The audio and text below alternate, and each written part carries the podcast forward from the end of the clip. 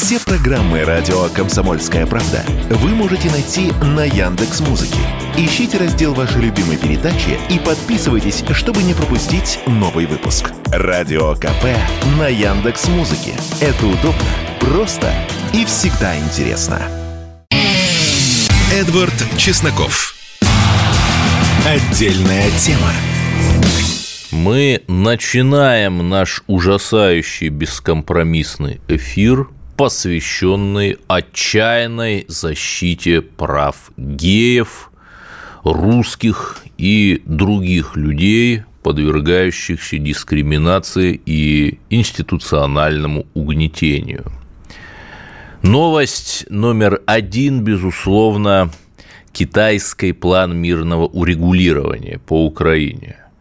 Скажу сразу, что это не то, чтобы такая новая, неожиданная инициатива, но Китай с яркими такими внешнеполитическими заявлениями выступает редко. Я вот могу только припомнить 11 лет назад, выступая, кстати, в Казахстане, Си Цзиньпин предложил вот этот самый свой проект «Один пояс и один путь», потом он там переименовывался в «Пояс и путь». В общем, такое прокитайское, скажем так, объединение общей судьбы, где все будут дружно жить, э, кататься на китайских высокоскоростных поездах, то есть такой Евразийский экономический союз наподобие российского, только еще больше.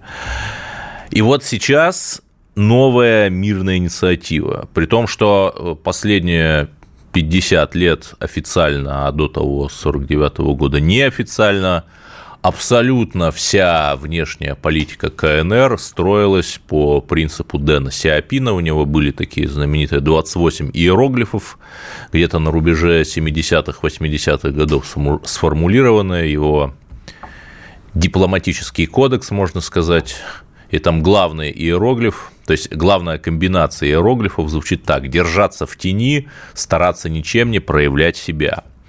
И тут вдруг Китай проявил, и вот давайте, поскольку буквально за еще до публикации этих 12 подвигов Си Цзиньпина а, появились спекуляции, что якобы там Китай осудит Россию, что он потребует возврата на границы там даже не 2022, а 2013 года. Вот давайте просто по пунктам разберем.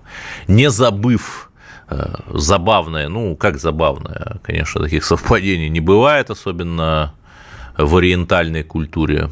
Ну, совпадение, будем говорить, что в этот же день, э, вчера, прилетела первая за три коронавирусных года туристическая группа из Китая в Россию, в Шереметьево, при том, что всего 20 стран. В 20 стран Китай разрешил турпоездки, в это число вошла Россия, ну, то есть вот э, такой сигнал вполне понятный. Ну вот давайте разберем эти 12 пунктов, чтобы просто было понятнее, что вообще происходит, и в конце я расскажу, при чем вообще это, и как это понимать. Уважайте суверенитет всех стран, международное право должно применяться единообразно, не следует применять двойные стандарты. Это вот э, МИД КНР пишет. И тут понятно почему. Потому что мы видим, что с одной стороны США плачут и рвут э, на лысине Байдена волосы в защиту территориальной целостности Украины.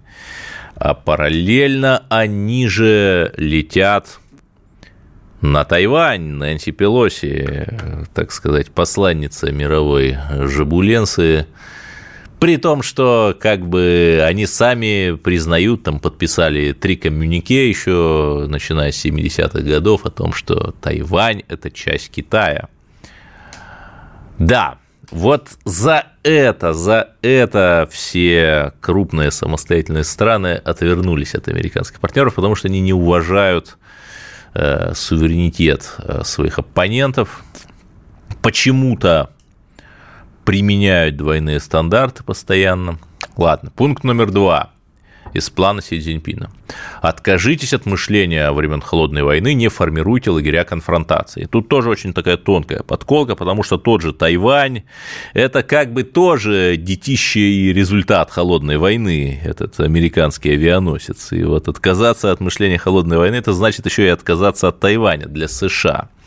При том, что после распуска Варшавского договора те же самые натовцы, они там сколько, пять волн расширения за последние 30 лет границам привели, то есть абсолютное мышление холодной войны. Понятно, что принять э, такое предложение для американцев это просто самоубийство, но об этом чуть позже. Номер три. Прекратить огонь и прекратить боевые действия. И самое главное, там такое пояснение в этом пункте есть китайском, что никто ну, прежде всего, Запад не должен поддерживать Украину и Россию в противостоянии друг другу. При этом Россию-то, ну, по крайней мере, публично не поддерживает никто. Да, есть там какие-то инсинуации, что какие-то самолеты из Тегерана прилетают, но, понимаете, кто видел там, что там в этих самолетах? Может, там Кока-Кола, стратегические запасы Кока-Колы пополняют. Опять же, там якобы иранские дроны, но было даже расследование в каких-то около западных СМИ, что вот в тех дронах, которые там упали, те, которые там называются Герань, дроны Камикадзе, там очень много американских деталей. Не знаю, что это такое, но очень подозрительно. А Украину при этом поддерживает 30 западных стран, поставляют ей снаряды, амуниции, печеньки, деньги 100 миллиардов долларов. Ну, справедливости ради, эти деньги как бы остаются в самой американской экономике, просто там какой-нибудь Лохиду Мартину перепадая, но суть понятна. И понятно, что если вот этот пункт будет выполнен, что Запад не должен поддерживать, что мировые игроки не должны поддерживать Украину и Россию в противостоянии, то как бы противостояние закончится где-то э, за пару часов, потому что Украина просто без западной поддержки элементарно не сможет стрелять. Да. Дальше пункты понятные, начните мирные переговоры, урегулируйте гуманитарные кризисы. И вот самое интересное, да, защита военнопленных, очень хороший пункт. Поддержание безопасности атомных электростанций. Да, то есть кто же, кто же, то есть Китай, по сути, задает такой вопрос, кто же регулярно обстреливает Запорожскую АЭС, да, крупнейшую атомную электростанцию Европы. Даже МАГАТЭшная комиссия там была, и когда есть хоть какая-то, хоть какая-то возможность хоть как-то там прицепить Россию, как в случае там с делом Скрипалей, конечно же, они кричат, что Россия виновата, но вот тут молчат, молчат. Кто же это? Аннунаки, инопланетяне, вылезшие из-под земли гигантские черви-убийцы, Дарт Вейдер из лазерного э, бластера, кто? Ну вот молчат, да снизить стратегические риски против распространения ядерного оружия, тут вообще понятно. Девятый пункт очень интересный. Гарантируйте экспорт зерна призывает Китай, то есть экспорт украинского зерна. И здесь он тоже, естественно, говорит не от себя, а вот от всего глобального юга, потому что буквально открывайте таблицу Википедии. Номер один получатель, импортер зерна Индонезия, номер два Китай – 9,7 миллиона тонн в 2021 году Китай купил. Это примерно 50% от того, что Украина поставила на все внешние рынки в том же году, в том числе и, наверное, в Китай. Африка там еще много покупает. И вот сейчас Запад просто цинично берет и это зерно забирает себе. Это не только мое мнение. Я летом этого года брал интервью у посла Эритреи, достопочтенного э, Петроса Цыгая Асгедома, он мне говорил, что он сильно сомневается, что это э, зерно пойдет в Африку. И, в общем, он был прав, там в Африку какой-то ничтожный процент. То есть Китай очень четко выражает интересы глобального юга. Вы там, мол, тешитесь, тешитесь, но есть людям дать. Прекратить односторонние санкции. Просто прекрасно. Все санкции введены против России. Даже Россия, по-моему, не вводила каких-то серьезных санкций против Украины. То есть даже сейчас мы видим, что там 600 объектов, принадлежащим всяким украинским олигархам э, в Крыму, национализировали только сейчас. То есть э, все санкции введены против России. И Китай, по сути, призывает снять санкции, которые введены против России в большинстве своем. Надо же просто представлять себе, до какой степени русские добрые люди, до какой степени русские толерантные люди, украинофилы, потому что на уже, получается, какой, на десятый год, наверное, да, того, что Украина и, в общем, даже Запад называет э, там война Украины с Россией, или, вернее, там война России с Украиной, как вот их пропагандисты говорят, на десятый год вот этого всего мы национализировали активы украинских олигархов в Крыму.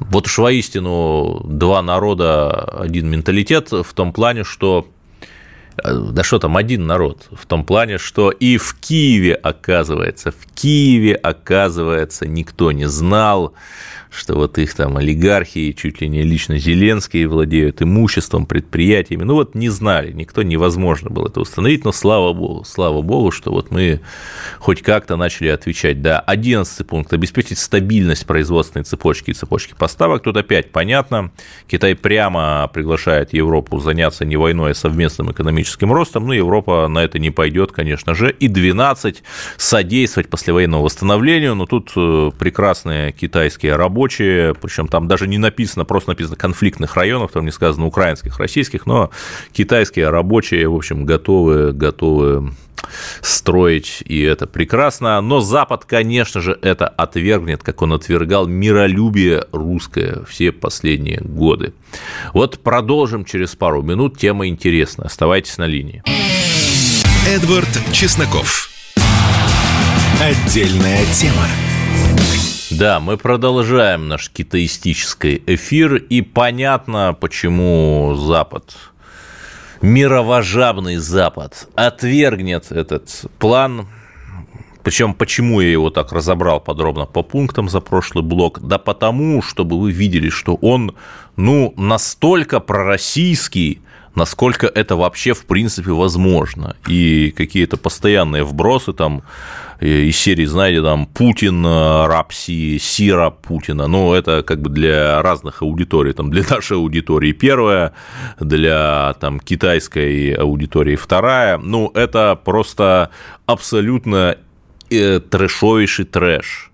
Мы видим, что Китай и Россия как два таких мишки, вернее, как мишка и панда, стоят лапка к лапке и спиной к спине, отражая натиск мировой жабы. Не потому, что Китай нас так любит, а просто потому, что понимает, а, если нас изведут, то за них возьмутся. Это раз. И два, что Россия как раз и предлагает модель очень созвучную китайской, мирного сосуществования и взаимовыгодного сотрудничества. Э, буквально в каждой там программной статье э, китайских лидеров говорится о многополярности, и мы, по сути, говорим о том же самом. Теперь давайте сделаем небольшой исторический экскурс и посмотрим, вернее, послушаем, как наши российско-китайские отношения, советско-китайские отношения – что они представляли собой э, в начале 50-х при Сталине и Мао. Слушаем. Руководитель шанхайского народного правительства Жао Шуши и Чен И посещает верфи, воодушевляя рабочих к выполнению правительственной программы.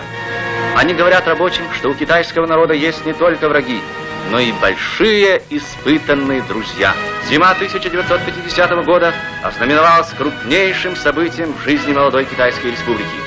14 февраля в Москве был подписан договор о дружбе, союзе и взаимопомощи между Союзом Советских Социалистических Республик и Китайской Народной Республикой, явившийся замечательным вкладом в дело мира и безопасности народов. При подписании присутствовали Иосиф Виссарионович Сталин и Мао Цзэдун.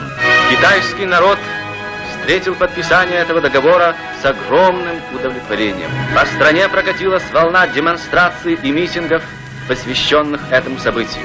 Многотысячный митинг в Пекине, на котором выступающие с удовлетворением отмечали, что новый договор упрочил завоевание народно-демократического строя в Китае открыл новые широкие перспективы для дружбы двух великих народов, для связи двух великих культур. Да, это был отрывок из фильма «Свободный Китай». Это такая советская документалка 1950 года. Очень интересно, есть на Ютубе в ужасающе плохом качестве. То есть, если бы у нас культура или как там, культурка находилась не в руках Иванов Ургантов, не в руках людей, которые закрыли глаза на юбилей Гумилева, на юбилей философа Владимира Соловьева, на юбилей Николая Яковлевича Данилевского. Это только круглые юбилеи, вот, которые вот там на юбилей Шаляпин и так далее. А вот э, каких-то других людей, то хотя бы там уровня выпускников кулинарного техникума, то этот фильм был бы отыскан в архивах Мосфильма, он был бы отреставрирован, он был бы колоризирован, там, потому что сейчас он ну, в таком ужасающе плохом качестве, что э, вот если бы вы его посмотрели, то, в принципе, вы бы там вообще ничего не увидели, ну, слышно бы было, да.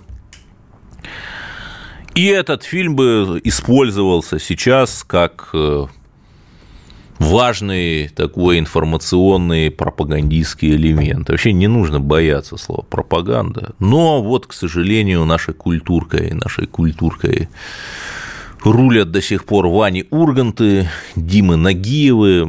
Я специально э, их говорю вот их такими э, уменьшительными именами, хотя они такой некой своей мачизм такой нам предлагают, да, вот эта вот небритость иногда, что-то такое, да. Но вот реально хоть один такой по-настоящему крутой мужской поступок этих двух персонажей. Вот Владимир Рудольфович Соловьев взял и приехал там куда, в Мариуполь. Вот этот поступок. Там Собянин взял и приехал на передок. Вот это поступок.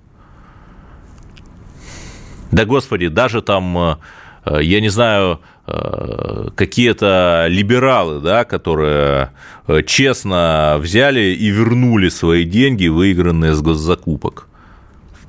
А, не было таких?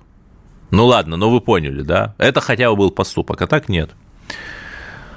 Но, дорогие мои друзья, как видите, все возвращается на круги своя. И после 1945 года мы боролись с мировой жабой – и после, э, и вот сейчас мы боремся, при этом то наша вот эта история про русских с китайцем братьев, братья на век истории из 50-х, она э, закончилась и из-за товарища Хрущева, вот буквального украинского националиста, отдавшего Украине Крым, и мне знакомые китайцы рассказывали, что жители Поднебесной, вот тогда в 56-57 году, когда вот а, неожиданно, абсурдно началось свертывание этой всей истории, они буквально плакали, буквально плакали, когда русские уезжали. При этом Хрущев, как вы помните, вот все помнят, что он отдал Крым, да, он еще и отдал Порт-Артур, э, китайцам, то есть просто ушел оттуда. То есть это была какая-то абсолютная дикость, ну окей, если ты ссоришься с Китаем, то э, зачем просто вообще оттуда уходить? Ну, в общем, ничем иным, как адовым национал-предательством, я это объяснить не могу. Вот. Поэтому мы сейчас видим, что возвращается вот это российско-китайское взаимодействие, и это, безусловно, хорошо, потому что а, лучше так, чем, знаете, когда у тебя там есть там, ну, давайте я уже там а, назову вещи своими именами, когда у тебя есть Янукович, который вот получает от тебя дешевые кредиты, и при этом на Украине непонятно откуда финансируются упоротые нацики. Да, там можно сказать, что там Янукович или там его э, глава администрации, кто там этот Клюев, а, об этом не знали, но да, там Я не знаю, что делает мизинец моей левой ноги, не знаю. Ну, допустим. Вот такие партнеры прагматичные, как Эрдоган, да, как Лукашенко, как товарищ Си, они лучше, чем э, вот это вот ложное братство народов, когда там какие-нибудь болгары у нас получали, получали э, нефть и газ по бросовым ценам, а в итоге замировожабились э, по полной. Поэтому, друзья мои, заканчивая эту историю, э, скажу следующее. Я уже говорил о своей теории «Тайна четырех кланов», о том, что все политические системы можно э, распределить в один из четырех вариантов. Это правые глобалисты, то есть мы, левые глобалисты, то есть мировая жаба, там Байден, Сорос, Демпартия, Евросоюз. Это левые антиглобалисты, э, там Китай, КНДР, Иран, Венесуэла и, и так далее – и правые антиглобалисты – это Трамп, Нетаньяху, Орбан. Вот. И у этой системы есть одна интересная особенность, что правые антиглобалисты не любят левых, никаких не любят, но прежде всего левых антиглобалистов. Иными словами, если в США придут к власти правые антиглобалисты, то есть трамписты. Причем трамписты могут быть вообще какие угодно. Хоть Марджори Тейлор Грин, хоть Рон Десантис, хоть Ники Хейли. Есть там такая всплыла из небытия. Помните, она была поспредом США в ООН, потом ей пранкеры позвонили, э, попросили поддержать несуществующую страну Бимака, э, Бинома, да, она ее согласилась поддержать, и там через 10 месяцев покинула свой пост. Ну, не скажу, что после, значит, вследствие, но просто история забавная. И очевидно, что вот эти вот американские националисты, в моей терминологии правые антиглобалисты, если они придут к власти, учитывая там полное банкротство демократов, учитывая, что они соизволили прислать э, министра не первого ранга, там, Пита Бутиджича министра транспорта только после того, там, как уже туда Трамп собрался в Огайо на американский Чернобыль. Ну, э, перспективы демократов, конечно, всякое может быть, но вот их перспективы, конечно, маловероятны. И тогда нам только остается надеяться, что э, миротворческая позиция России спасет мир вот от этой новой конфронтации США и Китая. Продолжим после новостей, поговорим о том, что происходит в Белграде. Эдвард Чесноков. Отдельная тема. Странные вещи происходят в Сербии. Помните ли вы, как в 2022 году там проходили многотысячные пророссийские митинги, разворачивали наши триколоры. Сербия – это ну, по-моему, единственная страна Европы, которая так и не ввела санкции. Там еще Республика Сербская, которая в Боснии и Герцеговине, но вот если там по странам, то Сербия. Но что-то произошло. Организатор тех самых митингов, э, человек, который, кстати, однажды был в этой студии, Дамнян Княжевич, э, сербский гражданин, сажен в тюрьму друг России посажен в тюрьму, а, человек, благодаря которому сохранилось достоинство Сербии, благодаря которому Сербия может сказать «нет», мы не прогнулись под НАТО, и мы остались с Россией вопреки всему. Вот он сидит в тюрьме. Вот почему это происходит, потому что как-то я не видел у нас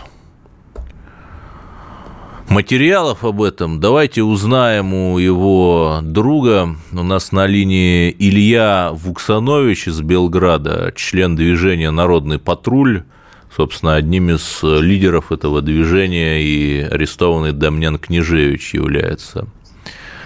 Да, Илья, вы тут? Да, да, я тут. Здравствуй, Привет, здравствуй, Илья.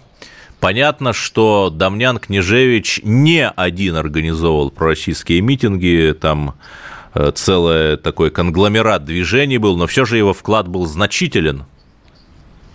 Ну, э, э, прежде всего, я, я хотел бы попросить вас простить меня, Э, за то, что я нахожусь в постели. Э, у меня есть э, температура в 39 градусов. Ой, ужас какой. Ответить на, на, твоего первый вопрос.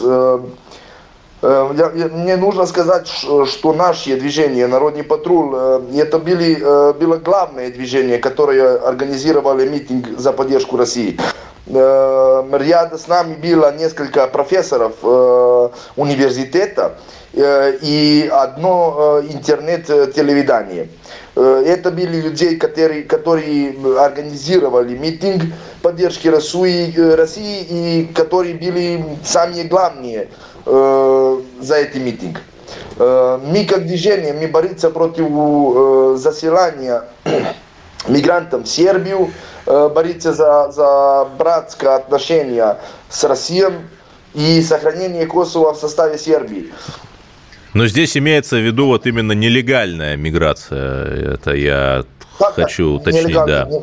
А, при этом там против других национальностей, естественно, никто ничего не имеет. Но вот теперь непосредственно к нашей истории. В середине февраля а, незадолго до этого ареста вот Дамнян провел в Белграде вместе с друзьями еще один митинг. В некоторых наших телеграм-каналах писали, что Дамнян там делал какие-то экстремистские выкрики. Вот так ли это?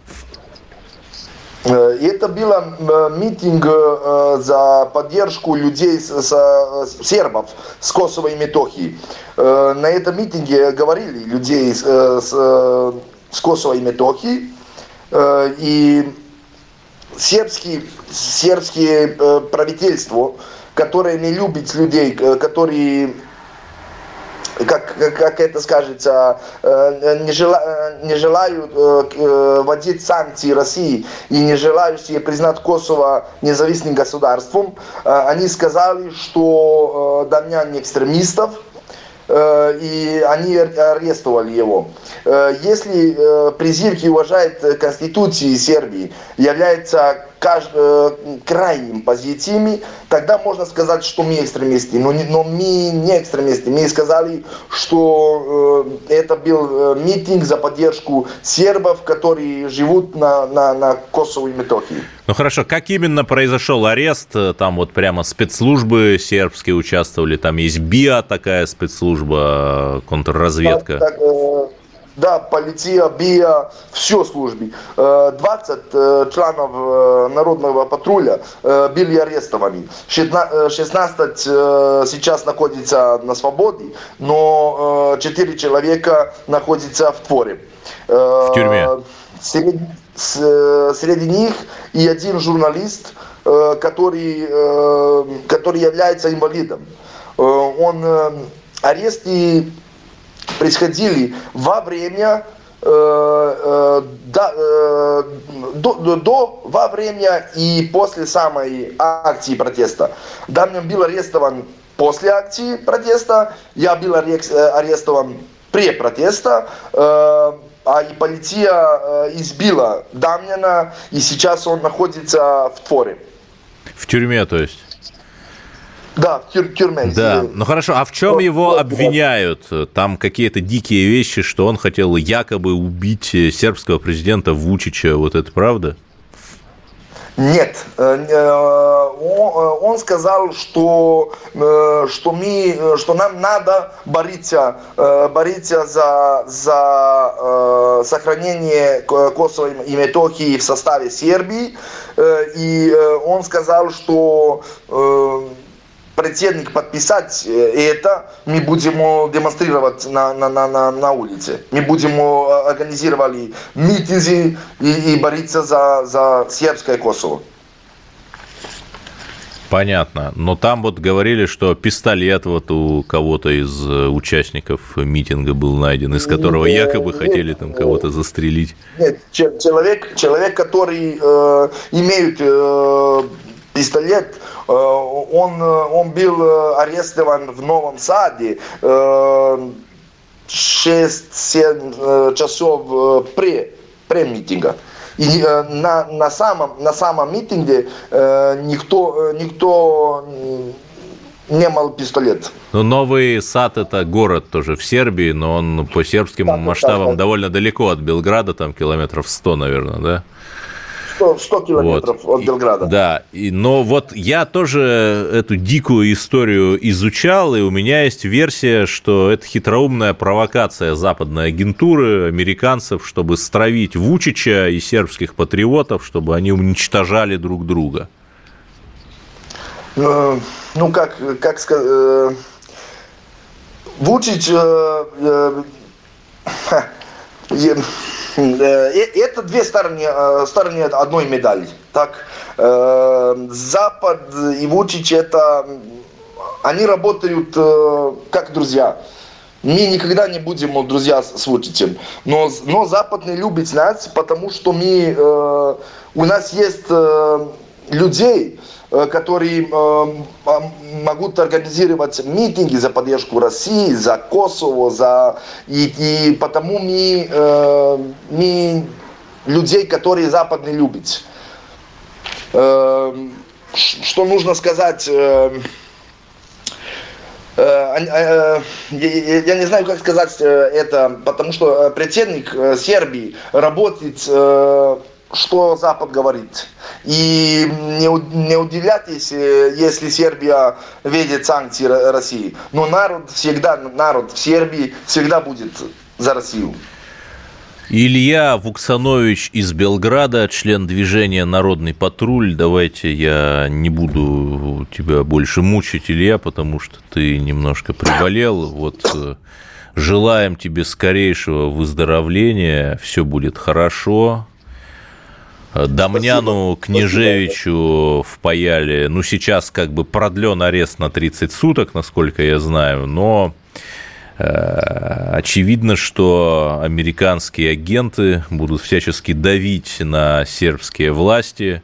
Это невероятно красивая возможность вывести из игры э, пророссийского молодого политика, Понятно, что без лидера как-то и митинги не очень можно организовывать. И, в общем, ну, с точки Это зрения американцев, нужно... и, наверное, Мне и митингов сказать, будет. Да, да. Что давление Запада очень громкое. Угу. А давление Запада на, на сербов и на сербских институциях очень, очень э, огромное. Да, они, э, а, они давление Запада признать Косово, э, Косово как независимое государство и э, давление Запада э, на Сербию, вести санкции против России огромное. И э, это, э, это можно увидеть э, из, из, дна, из дна дней.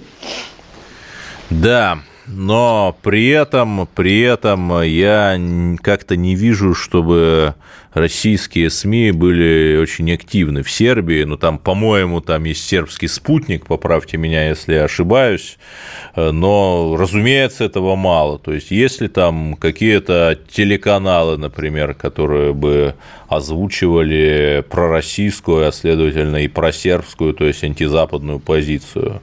Абсолютно все сербские медиа, системные медиа, я имею в виду, там, если не считать интернет-телевидение, подконтрольные западным холдингам, а следовательно, они там ведут проамериканскую политику. И то, что народ Сербии до сих пор сохраняет ориентацию на Россию, это просто чудо. У нас заканчивается, к сожалению, этот блок эфира. Илья Вуксанович из Белграда у нас был.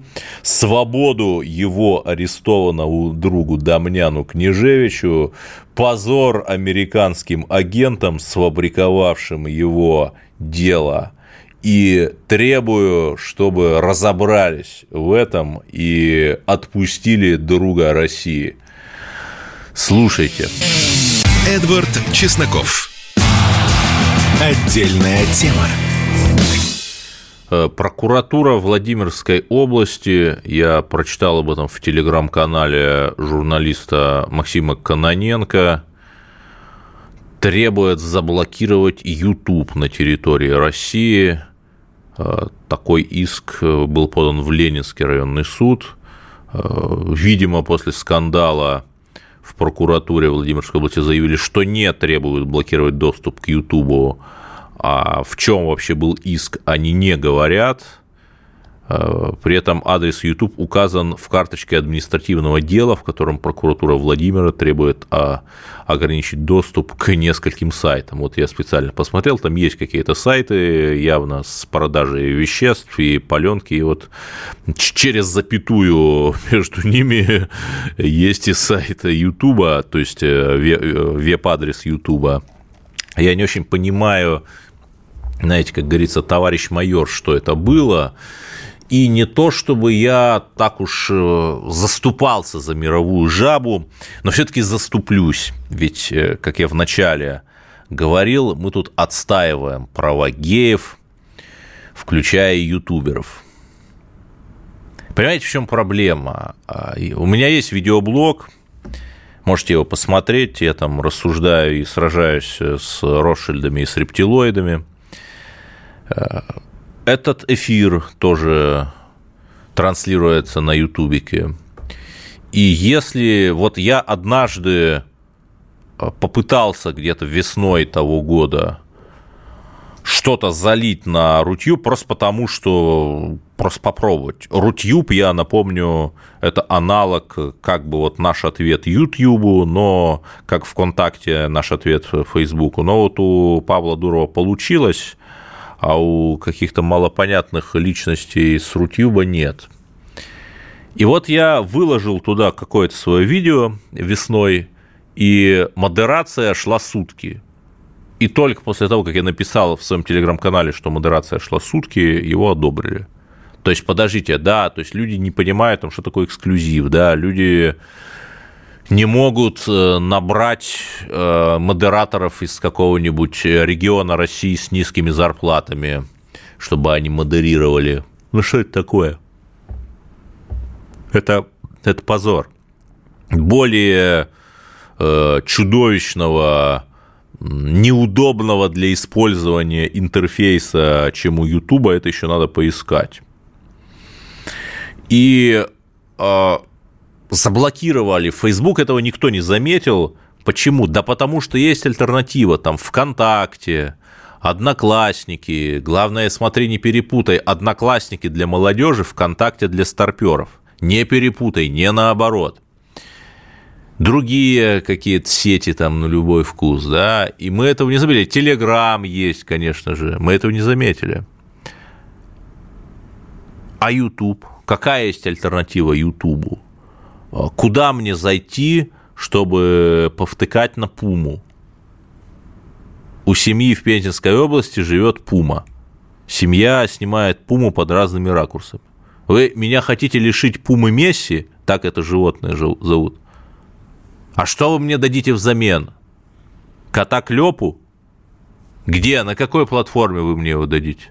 На какой платформе мне реализовывать э, гарантированное Конституция Российской Федерации мое право смотреть Пуму Месси. Где? Вот давайте сначала создадим альтернативу, наполним ее контентом, и уже потом будем что-то блокировать. Потому что, да, э, YouTube, YouTube, конечно же, мировожабен. Но помимо иноагентов Шульманов, иноагентов Дудей, иноагентов Долиных и остальных фигурантов в списке иноагентов, там есть и нейтральный контент. Более того, там даже пророссийский контент иногда попадается. Почему мы а,